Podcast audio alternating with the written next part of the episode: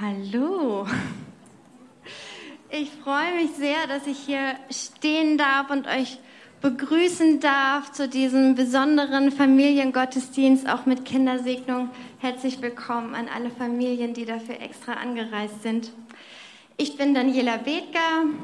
Ich ähm, bin seit fast einem Jahr hier angestellt äh, für die Kinder- und Familienarbeit und ich bin verheiratet mit Julian, der ist leider heute nicht da, weil er krank geworden ist, aber er schaut uns jetzt gerade zu und hat mir schon von zu Hause aus sehr viel Mut gemacht. Und die Mona habt ihr gerade schon gesehen, das ist unsere ältere Tochter und die kleine Joanna, die gehört auch zu uns. genau. Ich bin total begeistert, dass wir heute Familiengottesdienst feiern als wir das geplant hatten, vor mehreren Monaten, war noch gar nicht klar, welche Predigtreihen genau vor und danach liegen. Und ich finde, es passt einfach so unglaublich gut rein, weil wer aufgepasst hat in den letzten Wochen, der erste Teil unserer neuen Kirchenvision ist, dass wir Familie sind. Und das leben wir heute. Wir sind zusammen mit allen Generationen. Das finde ich wunderbar. Ich möchte jetzt noch mal kurz zum Start beten. Gott, ich danke dir, dass wir diesen Gottesdienst jetzt feiern können und ich bitte dich, dass du zu uns sprichst, was du zu uns sprechen möchtest. Du kennst unsere Herzen, du kennst uns wie kein anderer und ich bitte dich, dass du uns berührst, Heiliger Geist. Du bist ein guter Geist, der gute Pläne für uns hat, der Leben in unser Herz sprechen möchte und ich bitte dich, dass du das heute tust. Amen. Ja, wir starten auch direkt mit einem Spiel. Und zwar haben alle Stühle von hier aus gesehen auf der rechten Seite von jedem Block einen Zettel unterm Stuhl und wir spielen jetzt damit Stille Post. Also schnappt ihr mal schnell diesen Zettel, zeigt ihn niemanden und ihr könnt einmal kurz in die Luft zeigen, wenn ihr den Zettel habt und wenn jeder, also immer der äußerste rechte Stuhl hat einen Zettel. Mich verraten, was draufsteht. So hat jeder? Bitte nicht den Zettel zeigen, sonst danke. cool. Okay. Sind alle startklar? Habt ihr eure Zettel gefunden? Ja, sehr gut. Okay, also das ist der Predigtitel. Ihr müsst den jetzt weitergeben. Also auf Los geht's los. Einmal stille Post auf die andere Seite und wenn es angekommen ist, einmal aufspringen und reinrufen.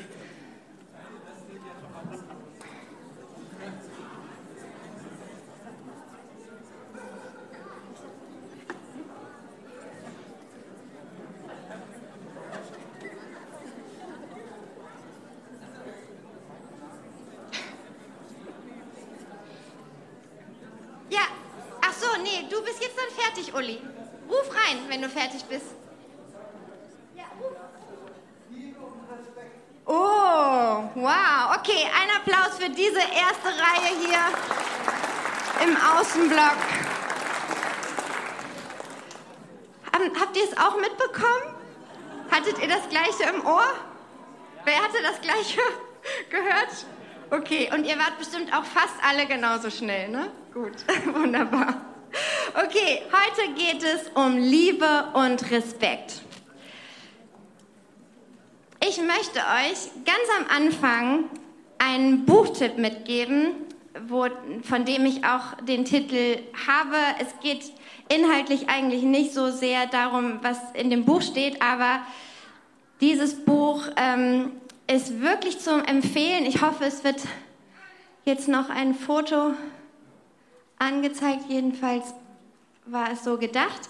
Ähm, dieses Buch ist ein Buch über Ehe und da Ehe etwas, äh, ja, eines der kostbaren Dinge ist, die wir in unserem Leben haben dürfen und auch das Fundament unserer Familie sind und ich dieses Buch einfach total gut finde, wollte ich das von dieser Stelle einfach mal empfehlen. Wenn du deiner Ehe ein neues Fundament geben willst, wenn du das Gefühl hast, ihr steckt irgendwie fest in einer Kommunikations wie sagt man das? Irgendwie hakt ihr, dann lest dieses Buch. Es wird euch sicherlich weiterhelfen. Jetzt möchte ich erstmal euch fragen, was ihr mit diesen Begriffen Liebe und Respekt verbindet. Und dazu kommt die Doro einmal nach vorne, die wird das schriftlich festhalten und Joshi und ich werden euch jetzt mal fragen. Vielleicht habt ihr Wörter im Kopf, die ihr verbindet. Wir fangen vielleicht mal auf der Seite von Yoshi an mit dem Begriff Liebe. Vielleicht fällt dir ein Wort ein, was Liebe für dich ausdrückt. Meldet euch. Lasst Zuhören. Cool. Diese Seite darf schon mal für Respekt überlegen. Annahme. Wohlwollen.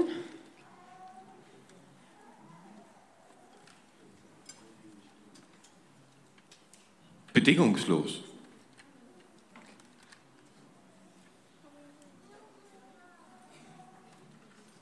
Hingabe.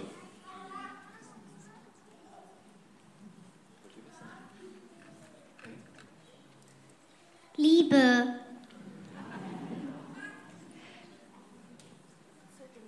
Vertrauen.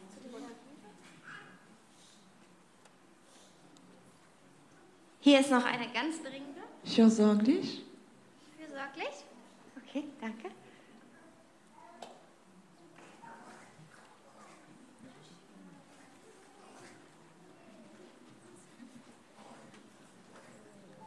Vergeben.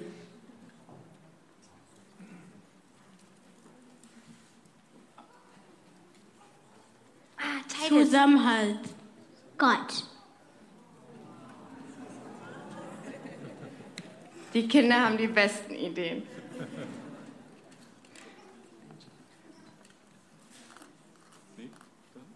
Toleranz.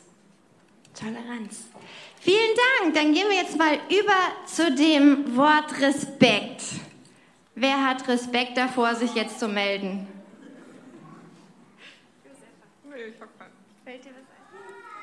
Anerkennung. Anerkennung. Gibt es Ideen?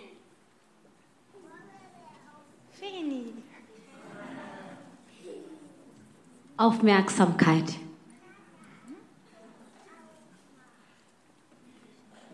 Wertschätzung.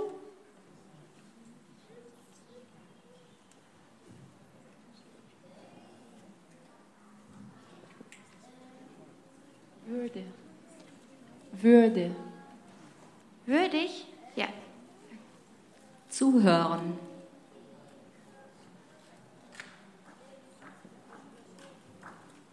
Geduld. Nett sein. Liebe. Freundlich. Bewunderung. Honor? Honor, ja? Ehre? Wow, danke. So viele schöne Wörter. Und was ich gerade auch sehr interessant fand, dass Respekt hat auch mit Liebe zu tun. Dankeschön, liebe Doro. Danke für eure Ideen.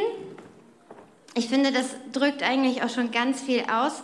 Ich habe natürlich auch mal geguckt, was gibt es für so ähm, Definitionen. Zur Liebe habe ich gefunden, ist ein starkes Gefühl des Hingezogenseins, starke im Gefühl begründete Zuneigung zu einem nahestehenden Menschen. Und Respekt, Respekt ist tolerantes, höfliches, ehrliches Verhalten gegenüber anderen und das Einhalten berechtigter sozialer Regeln. Ich würde das in unserem Kirchenkontext noch erweitern, und zwar ähm, einmal auch mit dem Wort Achtung, aber auch mit dem Wie sehe ich den anderen als ein Geschöpf Gottes, als ein wunderbar gemachtes Geschöpf Gottes, dem ich auch so gegenübertrete? Liebe und Respekt sind nicht Dinge, die wir uns als Menschen ausgedacht haben, auch wenn das ganz viel mit unserem Leben zu tun hat und ganz viel mit unseren Gefühlen. Wer hat sich Liebe und Respekt ausgedacht? Wer hat eine Idee? Ruft mal rein. Wer könnte sich Liebe ausgedacht haben? Genau. Dankeschön. Es ist eine Predigt zum Mitmachen. Ihr müsst aufpassen. Die Bibel sagt sogar, dass Gott Liebe in Person ist. Im 1. Johannes 4, Vers 16 lesen wir, das haben wir erkannt und wir vertrauen fest auf Gottes Liebe. Gott ist Liebe und wer in dieser Liebe bleibt, der bleibt in Gott und Gott in ihm. Gott ist Liebe und durch seinen Heiligen Geist schüttet er auch Liebe in unser Herz. Das lesen wir in Galater 5, Vers 22. Dagegen bringt der Geist Gottes in unser Leben nur Gutes hervor. Jetzt sagen wir die Wörter mal zusammen. Liebe, Freude, Frieden, Geduld, Freundlichkeit, Güte und Treue, Besonnenheit und Selbstbeherrschung. In dieser Aufzählung fehlt jetzt eigentlich das Wort Respekt, aber ich denke, wenn wir uns diese Wörter anschauen, dann sehen wir, wenn diese Dinge in uns sind und wir uns danach verhalten, dann verhalten wir uns automatisch respektvoll. Wenn wir freundlich sind, was wir gerade gehört haben, wenn wir tolerant sind, wenn wir geduldig sind, sind wir auch respektvoll. Die Bibel fordert uns auch zur Liebe und zum Respekt auf. Das lesen wir in Römer Kapitel 12, Vers 10. Eure Liebe soll aufrichtig sein und wie ihr das Böse hassen müsst, sollt ihr das Gute lieben. Seid in herzlicher Liebe miteinander verbunden. Gegenseitige Achtung soll euer Zusammenleben bestimmen. Das gilt für alle Generationen. Das gilt von jung zu alt, von alt zu jung. Wir finden in der Bibel ganz viele Verse, die uns das nahelegen wir belassen es jetzt mal dabei.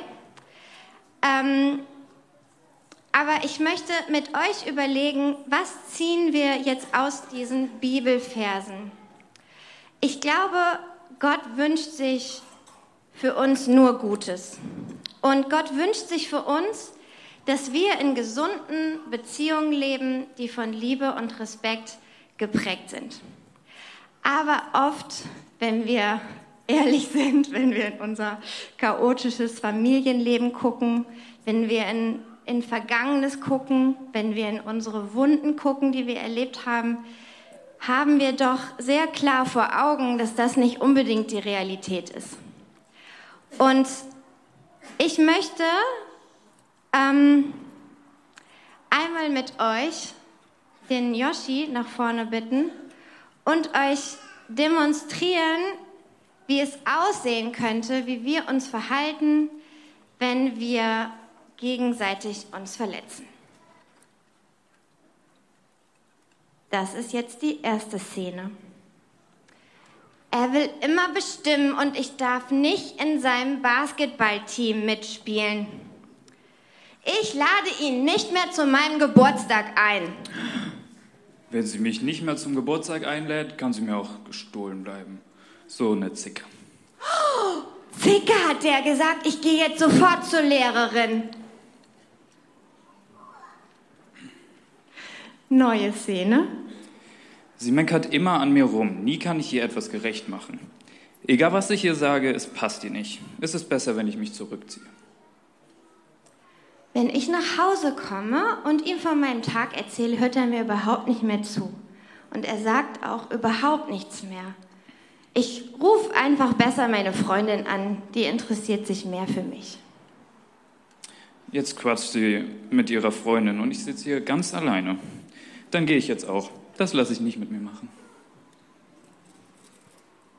Danke, Yoshi.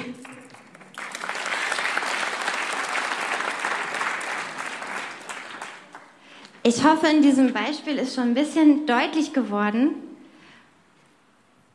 worauf, oder ja genau, was ich auf dem Herzen habe, wo ich darauf hinaus will. Wenn wir in unseren Beziehungen sind, kommen wir oft an unsere menschlichen Grenzen und stecken oft so in einer negativen Spirale. Das habt ihr gerade gesehen. Das Mädchen ist beleidigt, weil sie ist nicht vielleicht nicht sportlich genug, wird nicht ins Team gewählt und äh, lädt dann ihren Freund nicht mehr zum Geburtstag ein und der reagiert mit einer, mit einer Beleidigung und dann geht es immer so weiter. Und in dieser Situation, vielleicht habt ihr es erkannt, das ist auch so eine ganz typische Ehesituation, wenn wir anfangen, in unserem Alltag uns auseinanderzuleben. So, die Frau fühlt sich eigentlich nicht gewertschätzt, er hört nicht zu, er hat das Gefühl, es passt eigentlich überhaupt nichts, was, was er macht, es ist immer falsch. Und so zieht er sich zurück, sie zieht sich auch zurück. Und wir sind in unserer Beziehung in einer Spirale. Und es könnte jetzt immer so weitergehen. Und die Mauer zwischen uns wird immer größer. Das ist etwas, was wir alle kennen in den verschiedensten Beziehungen. Was passiert eigentlich, wenn wir verletzt sind? Ihr dürft jetzt alle mal aufstehen und das mitmachen.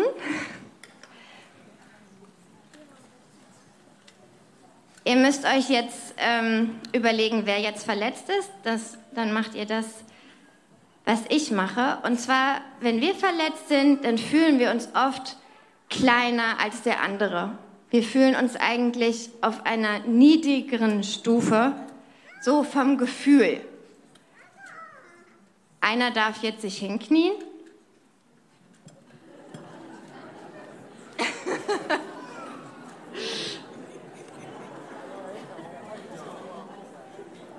ist keine entspannte Predigt, ich weiß es.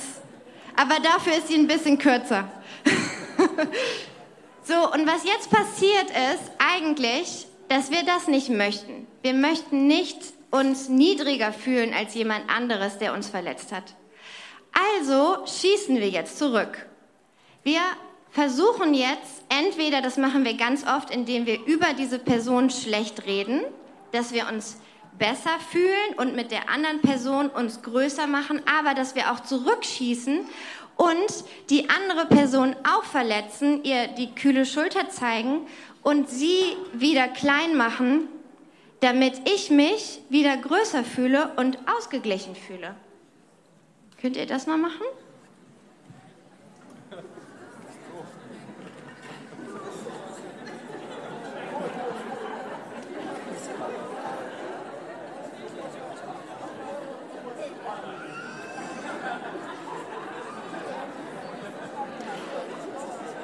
Wie gut wäre es, wenn wir es schaffen würden, uns auf Augenhöhe zu begegnen und den Streit so führen oder die Diskussion so führen, dass wir uns wieder auf Augenhöhe begegnen.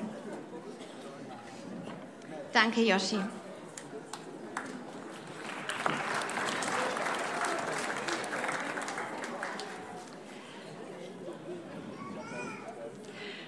Ich weiß, es ist jetzt ein bisschen auch psychologisch und man könnte da jetzt sehr in die Tiefe gehen. Ich versuche jetzt so ein paar gute Gedanken einfach sehr knapp weiterzugeben, die ich unheimlich hilfreich finde. Wenn wir uns überlegen, wie können wir es schaffen, dass wir nicht in diese Position kommen oder nicht mehr so dieses starke Bedürfnis haben, wenn wir klein gemacht worden sind uns wieder größer zu machen, sondern uns auf Augenhöhe zu begegnen, dann ist es etwas, was bei uns selber anfängt. Und ich habe mal ähm, einen sehr schönen Tipp bekommen von einer Psychologin, und zwar mein Herz, äh, meine Hand auf mein Herz zu legen. Und das würde ich euch jetzt auch bitten, was mal zu tun. Es fühlt sich vielleicht für manche ein bisschen komisch an, aber es hilft, um eine Verbindung auch zu seiner eigenen Gefühlswelt zu bekommen. Gott hat uns mit allen Gefühlen geschaffen, die wir erleben. Gott hat uns mit Liebe, mit Freude, mit Verliebtsein, mit Staunen und all diesen wunderschönen Gefühlen geschaffen. Und genauso hat er uns auch geschaffen mit den Gefühlen Ärger und Wut, Angst und diesen Dingen, die für uns manchmal unangenehm sind. Und wir möchten eigentlich in unserer Gesellschaft diese Gefühle ganz weit von uns wegdrängen, weil sie eigentlich unseren Alltag stören. Die gehören eigentlich nicht dahin. Aber sie sind hier drin und wir sind damit gemacht. Und Gott hat auch keine Angst vor diesen Gefühlen. Und es ist ganz wichtig, wenn wir in gesunden Beziehungen leben wollen, dass wir uns Momente nehmen, gerade wenn wir im Streit sind oder in festgefahrenen Situationen, dass wir mal hier unsere Hand aufs Herz legen und mal fühlen, was hat mich jetzt eigentlich gerade so getriggert? Was hat mich eigentlich jetzt geärgert? Was fühle ich? Ist da Angst? Oh, ups, da ist wirklich ein Gefühl von Neid, von Stolz, von einem Gefühl, alleingelassen zu sein oder was auch immer da in deinem Herzen schlummert. Das ist ja auch total individuell. Aber ich glaube, das ist der allererste Schritt, den wir brauchen, dass wir selber mit uns in Kontakt kommen und mal fühlen, was ist eigentlich hier los. Und dann haben wir in der Bibel ein ganz tolles Vorbild, das ist nämlich der König David. Ich lese im Moment ganz viel in dem Psalm. Und wenn ihr das schon mal gemacht habt, dann habt ihr das vielleicht auch so empfunden. Das ist manchmal wie so eine Achterbahn der Gefühle. Ein Psalm ist himmelhoch jauchzend, der andere ist zu Tode betrübt. Aber was ich so faszinierend finde an David, dass wir bei ihm sehen, er hat eine unheimliche Gabe, selber zu spüren, was ist hier los die Sachen auch auszudrücken. Und das können wir auch üben, wenn du jetzt sagst, ja, aber ich kann das gar nicht. Ich glaube, es ist ein Prozess, wo wir uns auch darauf einlassen können. Und das, was der springende Punkt ist bei David, er formuliert es immer im Gebet. Er endet immer bei Gott. Er bleibt nie in diesem Gefühlschaos stehen, selbst wenn es die Freude ist, selbst wenn es die Angst ist, die Todesfurcht, die er durchlebt, er richtet immer seine Gedanken, seine Gefühle an Gott. Und das finde ich so beeindruckend, da können wir so viel raus lernen und weil wir wissen, Gott kennt uns ja besser als wir selber. Ne? Der weiß ja sogar, äh, wie viel Haare wir auf dem Kopf haben und bei meinem Haarausfall im Moment weiß er das auch immer up to date. Das ist wirklich beeindruckend. Er kennt uns besser als wir selbst. Und deswegen können wir ihn auch fragen, Gott, Heiliger Geist, was denkst du denn, wo kommt denn überhaupt dieses Neidgefühl jetzt gerade her? Warum triggert mich das jetzt gerade so? Warum ist da jetzt so ein Stolz? Warum habe ich Angst? So, das dürfen wir Gott fragen. Wir dürfen mit ihm ins Gespräch gehen darüber. Und in dem Psalm 147, Vers 3 steht, er heilt, die zerbrochenen Herzen sind und verbindet ihre Wunden. Das habe ich schon ganz oft in meinem Leben erlebt. Und an tiefsten Punkten habe ich mich an diesem Vers festgekrallt weil ich es wirklich erlebt habe, wie Gottes Liebe mein Herz heilt. Und wenn wir uns auf diesen Prozess einlassen und ihn einladen, dass er das tun darf, dass er mit seiner Liebe in unser Herz kommen darf, dann gehen wir in einen lebenslangen Prozess. Wir werden erst im Himmel ein ganz heiles Herz haben. Aber jetzt fängt Gott schon an, Wunden mit uns zu verbinden, dass wir Dinge über uns lernen dürfen, dass wir Dinge über andere lernen dürfen. Und das tut so unheimlich gut und das führt uns auch in die Freiheit und das führt uns auch in den Frieden. Gibt es jemand, der das schon mal erlebt hat? Ja? Ein paar Hände. Wunderschön. Dürfen noch mehr werden. Das, was wir gerade in Galater 5, Vers 22 gelesen haben, ist, dass Gottes Geist derjenige ist, der das Gute in uns bewirkt. Wir haben menschliche Grenzen. Wir sind in eine kaputte Welt hineingeboren. Wir haben von Anfang an ein Herz, was nicht alles genau so bekommt, wie es es eigentlich braucht. Wir erleben Verletzungen, wir erleben Demütigung, auch von den liebevollsten Eltern. Wir haben von Kindheit an Dinge, die uns in unserem Herzen vielleicht zerbrochen haben. Vielleicht Mobbing, Kinder, die schon Dinge schlecht über uns ausgesagt haben, Lehrer, andere Menschen aus der Familie.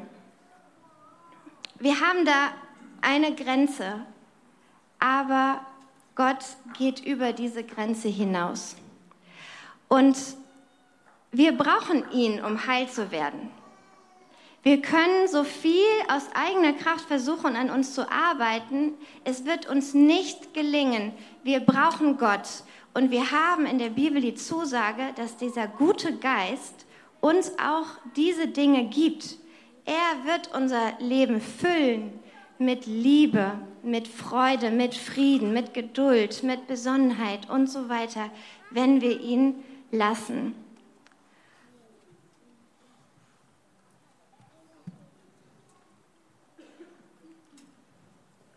Vielleicht ist es das erste Mal in der Kirche, dass du hörst,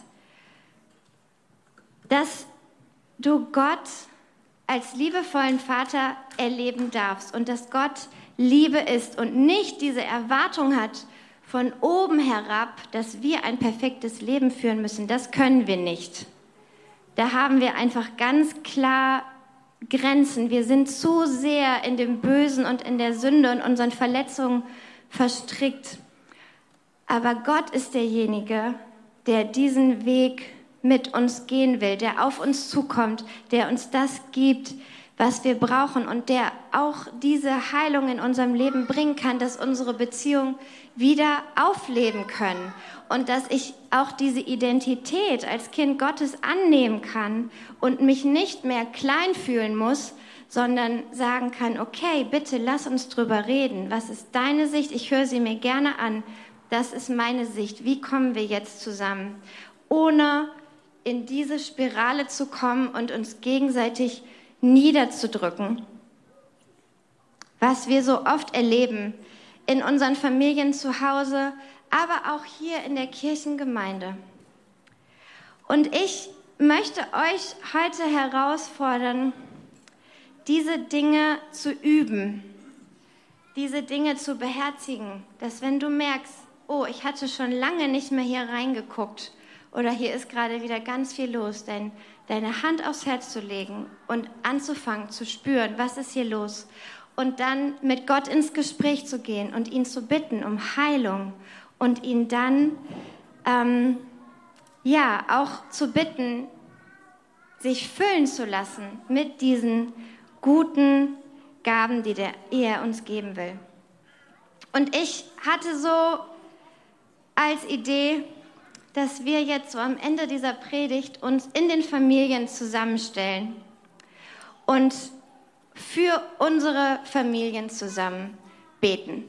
Und wenn du alleine gekommen bist, dann stell dich doch einfach dazu, stellt euch in kleinen Gruppen zusammen wenn du mit Freunden da bist, dann stellt ihr euch in dieser Gruppe zusammen und betet für eure Beziehung. Und vielleicht hat auch jemand ein ganz konkretes Anliegen von diesen Punkten, die ich gerade erwähnt habe, und sprecht das aus über eure Familie, dass Gott mit seiner Liebe in eure Beziehung reinkommt und sie wieder erfrischt und stark macht und heil macht.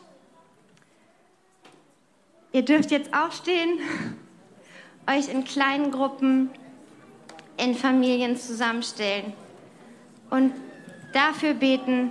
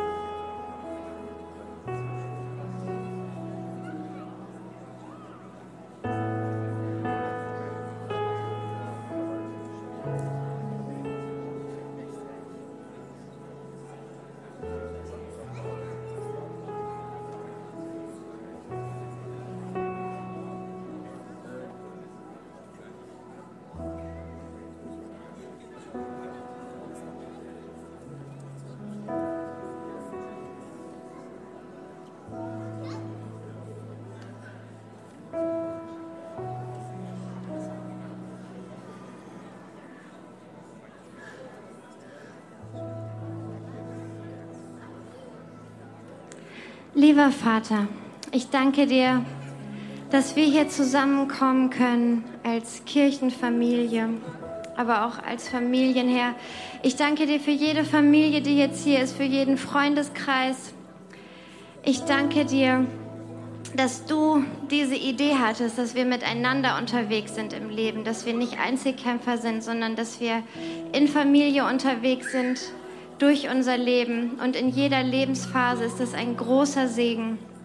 Und ich bitte dich, dass du deinen Segen ausgibst über die Familien und Freundeskreise, die hier sind, dass du unsere Beziehung untereinander heilst dass du unsere Herzen heilst und wir uns auf Augenhöhe begegnen können, uns gegenseitig wertschätzen können, uns gegenseitig wahrnehmen und achten können. Und das ist nur durch deinen Geist möglich. Und ich bitte dich, Heiliger Geist, dass du kommst, dass du uns als Kirche erfrischt, dass du uns als Familien begegnest und unser Fundament bist, Herr. Amen.